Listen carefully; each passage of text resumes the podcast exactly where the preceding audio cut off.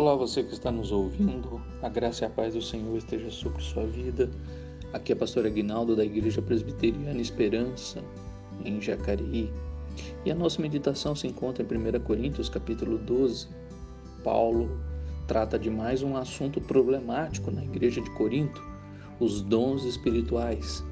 E para isso usará três capítulos agora na sequência para orientar os irmãos sobre a forma correta de usar os dons de Deus que Deus tem dado à igreja.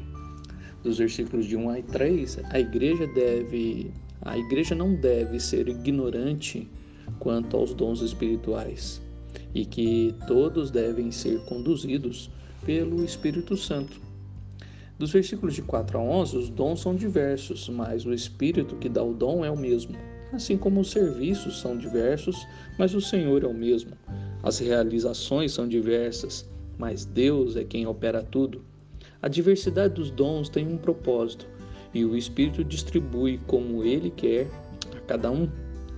Dos versículos de 12 a 26, Paulo compara os dons com os membros de um corpo.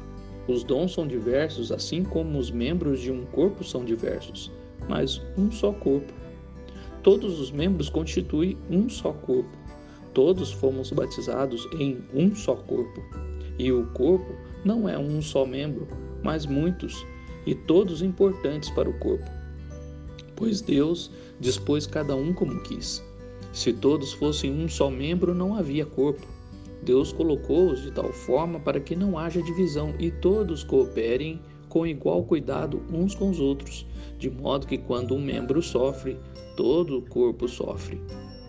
Versículos de 27 a 31, todos então, Paulo conclui, que são membros do corpo de Cristo. Deus estabeleceu na igreja como quis, e cada membro deve procurar com zelo os melhores dons, mas ainda há um caminho sobremodo excelente. Meu querido ouvinte, não pode haver na igreja brigas e discussões quanto aos dons uns dos outros. Deus é quem define e coloca os dons na sua igreja como ele assim desejar. E o Espírito Santo dele quem dá, é o Espírito Santo dele quem dá como lhe apraz. Todos devem, com seus dons, cooperar uns com os outros, assim como os membros do nosso corpo cooperam entre si, o joelho ajudando, o olho ajudando a mão, os pés guiando o corpo, o braço apoiando o tórax, a boca comunicando os pensamentos da cabeça e assim por diante. Nesse sentido, nenhum membro é melhor do que o outro, e ainda que tenhamos membros nobres no corpo, eles não devem ser invejados pelos outros membros. Não é porque você não tem o dom do seu irmão que você se torna inferior a ele, pelo contrário, todos são importantes para Deus na igreja pois ele mesmo é quem dispôs o dom de cada um, para que o corpo todo fosse perfeito. Se todos desejarem o mesmo dom, então o corpo deixa de ser corpo, pois não haverá diversidade. O mesmo Espírito que deu o dom de cura é o mesmo que deu o dom de ensino. O mesmo Espírito que deu o dom de milagres é o mesmo que deu o dom de socorro ou intercessão. Não olhe para o dom do outro como sendo melhor ou maior que o seu, pois foi o mesmo Espírito que o deu. Todos fazem parte de um único corpo de Cristo.